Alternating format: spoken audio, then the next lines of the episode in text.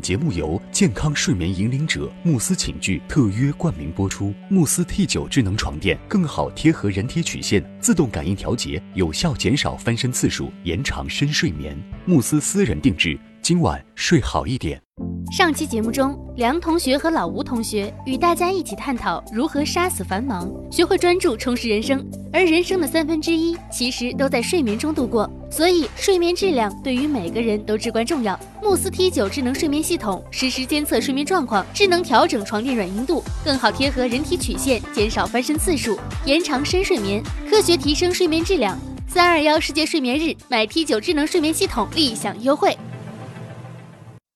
古今中外，信手拈来，深入浅出，旁征博引，化繁为简，别开生面，独辟蹊径啊！妙趣横生，妙趣横生。梁冬、吴伯凡，坐着打通经济生活任督二脉，任督二脉，东吴同学会，一期一会。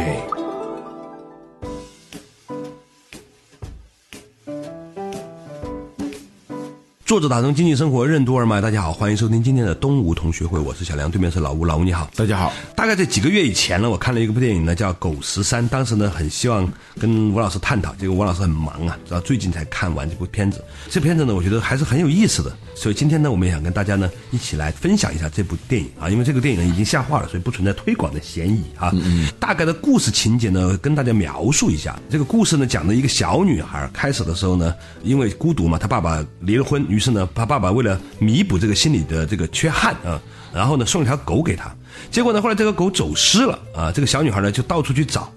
找不到这个狗呢，家里面都很着急啊。于是呢，就给了条长得差不多的另外一条狗啊。嗯、开始的这个小女孩呢一直反抗，说这不是我要的那个狗。到最后呢，嗯、骗他说狗找到了啊，但是他一眼就认出那是一条假的。对。这个事情很有意思的在哪儿呢？在于刚开始的时候，他一直拒绝第二条狗啊。嗯但是呢，最后当这条狗被送走的时候，它又再次陷入新的痛苦。嗯、很多人呢在讨论说，一个小女孩在这个成长的过程当中，被世俗的制度化的成人世界所改造的这个痛苦，我觉得呢，可能还有另外一个角度来可以看这部电影。对，好的作品为什么都是带有复调性的？为什么说被需要是人类最深层的一种需要？真正的孤独，为什么不是你见不到谁，而是没有谁愿意见你？欢迎收听东吴同学会，本期话题：爱的给予。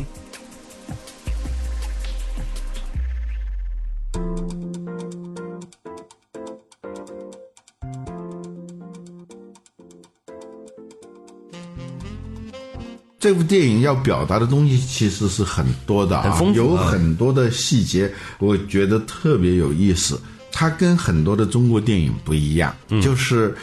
说的俗一点，就是它的吃相比较好看，比较优雅。就是说，有些电影啊，吃相难看呢，不是说它要推广什么，就是它特别急切的表达一个。很单一的东西，恨不得把那个中心思想啊打在屏幕上，用字幕体现出来。对，它呢，它是一种就是面对一个完整的世界，它要呈现出具有丰富性和多样性的一种感受和理解，它没有太多的刻意。我们说吃相难看，其实就是刻意。嗯，所以这个电影呢，我看完以后，这个感受还是很不错的。嗯，当然代际冲突、代际之间的彼此的。包容和理解也是这部电影的一个很重要的主题。嗯，但是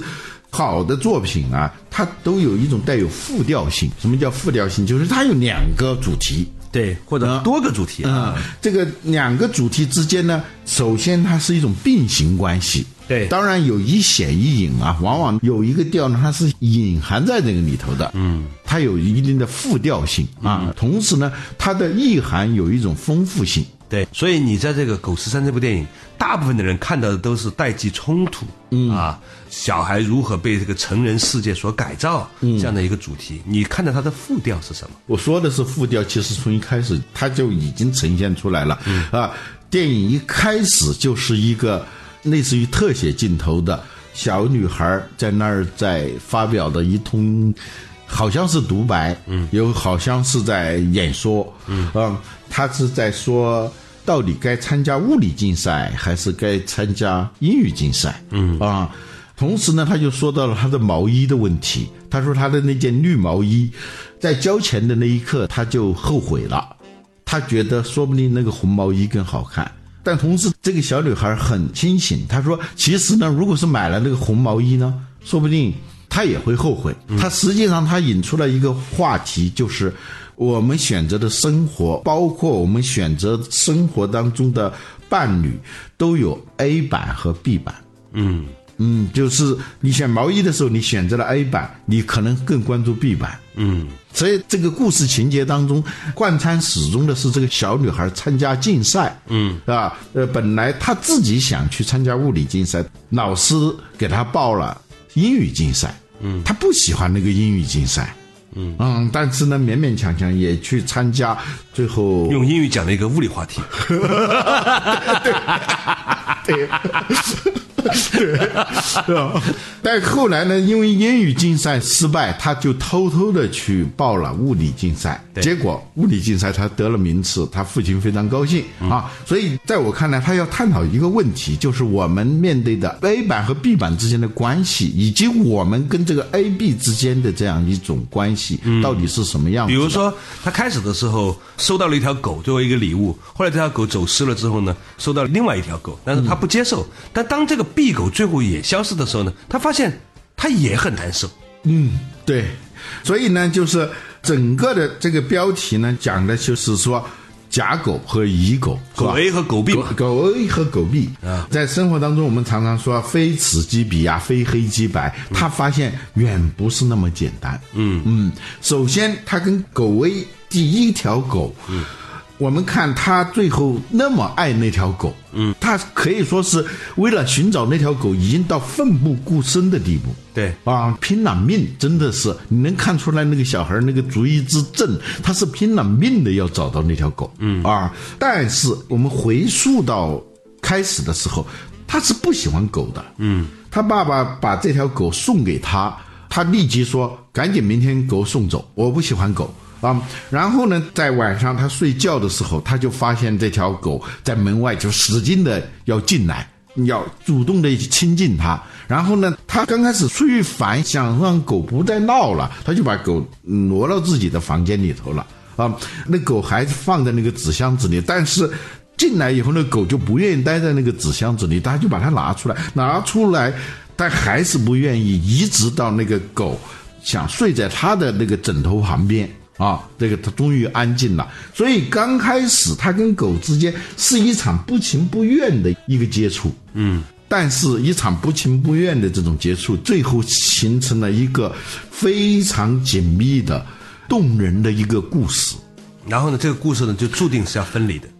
啊，一有爱就有分离。嗯，对，如果没有爱的话，这个分离是不会有痛苦的，就不是它分就离啊不了，存在，就不存在分离了。啊、对。如果用佛教的话说呢，就是一个缘的问题啊。对我们说我跟你真有缘，缘本来的意思呢是那个绳子搓绳子，嗯，或者做编织，嗯它都是有 A 有 B 嘛，嗯，有经有纬嘛，嗯，就是绳子它一定是两股，以上呢，两股和以上的纠结在一起。对啊，这样呢就形成了一条绳，但实际上并没有绳子啊，只是有那个材质，因为特定的这种结构纠啊，然后就形成了一条绳子。呃，因缘，因缘，这个因啊，不是婚姻的那个因啊，因果的那个因啊，它本来的意思呢，就是指编织，嗯，啊，编织就是有经线，有纬线，才能够编织出一个席子，或者是编织出一块布、嗯啊。但是呢，这个因呐、因是本来不存在的。嗯就像你编草席的时候，世界上只有草，嗯，没有席，嗯，只不过是你把一部分草作为横向的，一部分草作为纵向的，你把它。那架构起来嗯呃，架构起来，它就成了一张草席。实际上，这个草席看上去是有，实际上是空。哇，很空性啊，这个表述啊，啊，对，但这是完全是那个区块链思维 啊，构建出来的啊。啊，区块链其实就是一个因缘嘛，对就是把节点搞账户的因缘啊，对，把各种节点搞得很多，你就没法更改嘛。但是你再往前想，你说世界上没有草席，只有草，实际上也没有草，对，草不也是各种元素和和和和合啊这些形成的嗯啊，缘起性空的， 对，背后都是空啊。当然，这个电影它没有表述这种东西啊。我们就说好多的关系，一旦开始以后，它就会形成了一种角色分配，嗯，或者形成了某种态势。这个态势就会逐渐的演变成一种势能，嗯，对，无中生有就会成了一种新的东西，也就是一个不喜欢狗的小女孩跟狗之间产生了那么深挚的感情啊？为什么呢？因为这个小女孩，首先是发现了他们之间的不一样，因为那个狗是渴望爱的，他呢，他感觉到自己被需要。这个人啊，其实本质的需要，除了基本的生理的这个需要之外，有个很重要的需要就是被需要。嗯、当你感觉到你不被需要的时候，那才叫真正的孤独。孤独不是说你见不到谁，而是没谁愿意见你。它是这样一种孤独感，被只是忘记哈。啊，不被需要、被忘记、可有可无那种感觉。所以人最深的一种需求就是被需要。嗯，前两天我还看了一个段子，也不是段子，一个老年人写的一句话嘛，就是居然与诈骗电话谈了一个半小时嘛，明明知道他是个骗子，但是我还是跟他通了一个半小时的电话，就一个老人在家里，这种感觉哈，嗯，所以呢，这个时候他就突然觉得他是被需要的，嗯啊，这是他一个很大的需求，就是被需求的需求，这他就进入角色了啊对，他就会用英语说呢，他叫 make difference，他就有差别了，就他有他和没他是有差别了。每次他回家的时候，他能感受到狗对他的那种期盼，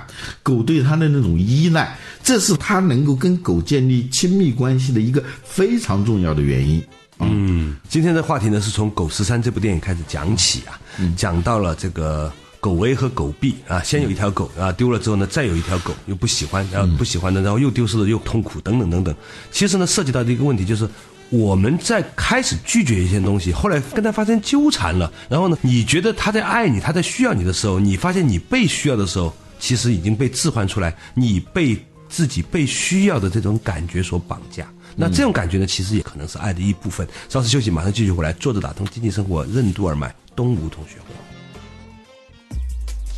著名哲学家弗洛姆为什么说爱的本质是给予，而不是获得爱？什么是所谓的成熟的代价？为什么说被爱的对象很多时候都只是爱的投射？欢迎继续收听东吴同学会，本期话题：爱的给予。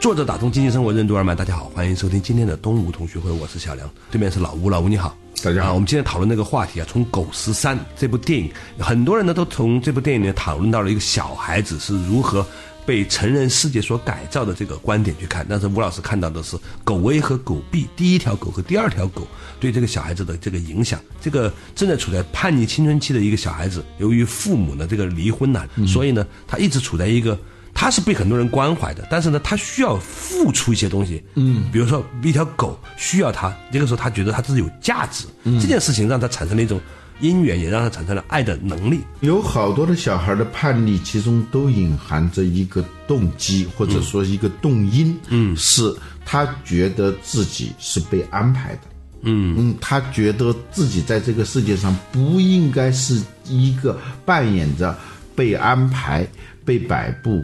从而可有可无的这样一个角色，好多的叛逆是为了强调自己的重要性。嗯嗯，啊，这个小女孩儿她对狗的爱，实际上是在表达她的一种需求，她的一种爱。她通过付出，通过时时刻刻感受到被需要，她体会到了一种一种自我满足幸福自我满足，一种幸福啊、就是生命中不能承受之轻。男主人公托马斯，在很多人看来，他是一个丧失了爱的愿望、爱的能力的人。那么多的女性都不能走进他心里，而一个来自偏远小镇的乡下来的小姑娘，她竟然是对他百依百顺。原因很简单，是因为这个特丽莎已经柔弱到完全没有自理能力，在这个城市里头。嗯，他最感动他的一个细节就是睡觉的时候，他必须要拽着他的胳膊，只要他把那个他的手挪开的时候，他就会醒。啊、嗯，他早晨起床要去上班的时候，他弄一本书卷起来让他拽着，他以为能解决问题， 呵只解决了物理的形状，而不能解决温度的问题啊。当他到了楼下往上一看的时候，发现小姑娘看着他，他能感受到那种幽怨、期待又无可奈何那样一种依恋的目光。从那一刻起，他才开始，他发现他爱上他了。嗯，这是一种很微妙的，就是弗洛姆说，爱的本质是给予，而不是获得爱。我在这个电影里头能感受到这种。第二呢，一方面他看到了他们之间的不一样，他是示爱的这一方，狗是一个接受爱的这一方，同时他也感受到他跟狗之间有一种相同的东西，就是渴望爱。嗯，他觉得他是被抛弃了。嗯，他父母离婚以后，他觉得他被抛弃了。同样，这个狗也是孤零零的，没有父母，就被抛进了这样一个冷漠的世界。所以，他跟他之间呢，同病相怜，同是天涯沦落人。由于这种处于一种相同的处境下，他又增加了这样一种亲近感，双重的。嗯，最重要的是，当你知道他跟狗之间的这种爱的关系呀、嗯，建立起来的时候，你就发现，你就对爱有一种新的认识，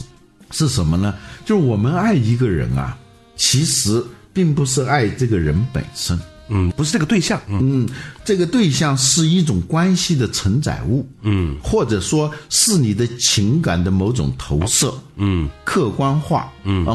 你觉得你爱他，实际上你是在爱你的爱，嗯，享受这个感觉，嗯，嗯，所以你离不开他，是因为你迷恋一种关系。嗯这个电影不到一半的时候，我就在想象下面的情节。我说，一定是这个狗会丢掉的，这是一。第二呢，丢掉以后它会非常非常痛苦，然后这条狗会找到的，而找到以后它一定会很冷漠。当时我是这么想的，后来果然是这样一个情节。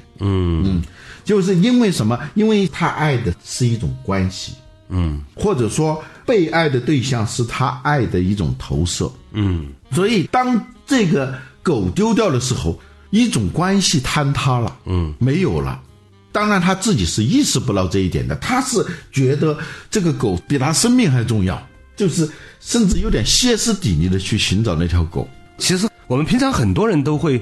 用一辈子最后实践这样的一个镜像或者这样一个循环，嗯啊，就像他跟那个狗一样。他以为他是需要那条狗的，其实他只是需要那个爱狗的感觉。这个时间窗口过去他了，这种关系是超越于这个对象之上的。对啊、这个呢，在后面的情节里头完全就是展现出来了。对就当他找不到这条狗，痛不欲生的时候，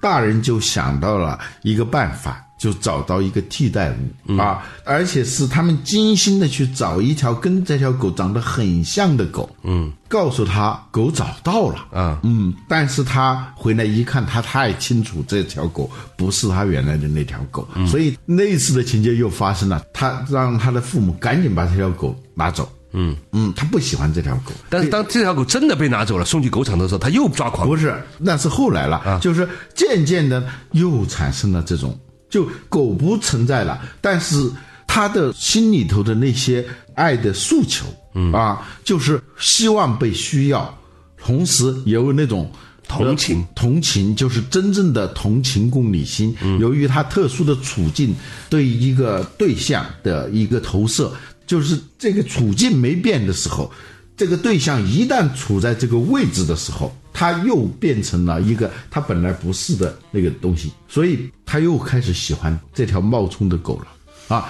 尤其是这条狗呢。他上学的时候，他不能带到教室里去，他把它放在一个水泥柱子上。嗯，那个柱子很高嘛。嗯，那个狗是不敢跳下来的，嗯，那么长时间，那个狗就一直站着，又恐惧又不敢跳下来，无助，呵呵 嗯，很无助。当他放学的时候看到这个狗这样的时候，他的内心的那种歉疚和那种怜爱，一下这可以说是一个引爆点。他对这一条冒充的狗产生强烈的感情，就是从那一点开始了。哦，也就是说，那条丢失的狗在这一条狗上复活了。嗯，他重新把自己的爱的能力跟这个新的不喜欢的狗进行了链接，嗯，重新找到了同频共振的点之后呢，把自己的爱啊释放了出来，嗯，这什么意思呢？这有点像我们用手机啊，嗯，有一种叫同步软件嘛，是吧、q q 同步助手现在都不需要这个东西了，嗯，比如说华为手机，它有一个叫手机克隆这个模式，嗯、那很神奇的，就是你一部新手机过来几十分钟，顶多一个小时，它就变成个旧手机了，嗯，它是一个新的终端，但是它有一个网络在云端的那些东西始终是存在的，所以呢，这个东西一旦附着于这个终端上的时候，它就成了一个原来的东西了。嗯，所以它这个狗就是克隆完成。嗯。就像一部新手机一样的被克隆了，嗯，它就昨日啊、呃、又 yesterday once more 又开始了，所以宿命也是将要被送走，对，就是就是这他个的宿命啊，就是说你没有完成这个同步的时候，它就不会有这个过程。对有了这个过程，一旦这个新狗变旧狗啊，那么这个新狗呢就会走入旧狗当年走的这个模式。嗯，它是怎么走的，这个新狗也会这样。所以那个最后的结果就是被送走，他陷入又一次的近乎歇斯底里的那种状态。对，当然就不能用这个词来形容一个小姑娘，但就她的那种抓狂嘛。那种抓狂、那种绝望、那种揪心。你作为我们一个成年人，你看到这个情节的时候，真的是心里头非常难受。嗯嗯，最后终于找到下落的时候，这是一个更悲惨的故事。第一条狗只是走了，不知去向。嗯啊，但是这个他知道他的结局，死了。嗯嗯，就在那个收留狗的那个地方死了。嗯，所以实际上他经历这时候是一种一场情感和思想的蜕变，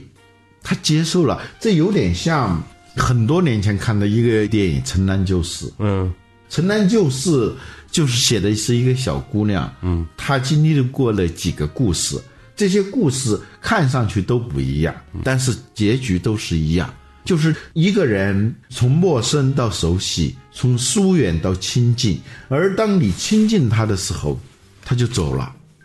再也找不到了啊！所以那个电影就用的是李叔同的那首歌嘛，嗯，送别，嗯，真的是他唱的泪流满面，我听得泪流满面啊！天之涯，海之角，知交半零落。一瓢浊酒尽余欢，今宵别梦寒。晚风拂柳笛声残，夕阳山外山。嗯，这种别离的感觉啊，就陈丹就是讲的就是几个别离的故事啊。当然，我看这个电影引发的那种震撼，要比陈丹就是要强烈的多。是吗？嗯为什么？就是陈丹就是只是讲到了别离啊，到此为止了。对前面都是一个个人离开，最后是父亲离开。嗯，他爸爸去世了，院子里头他爸爸养的花就全部就死了。嗯嗯，啊，说了一句：“爸爸的花儿谢了，我也不再是童年。”啊，就他长大了。嗯嗯，就在这部电影里头呢，他也是，就是当他终于知道第二条狗已经死去的时候，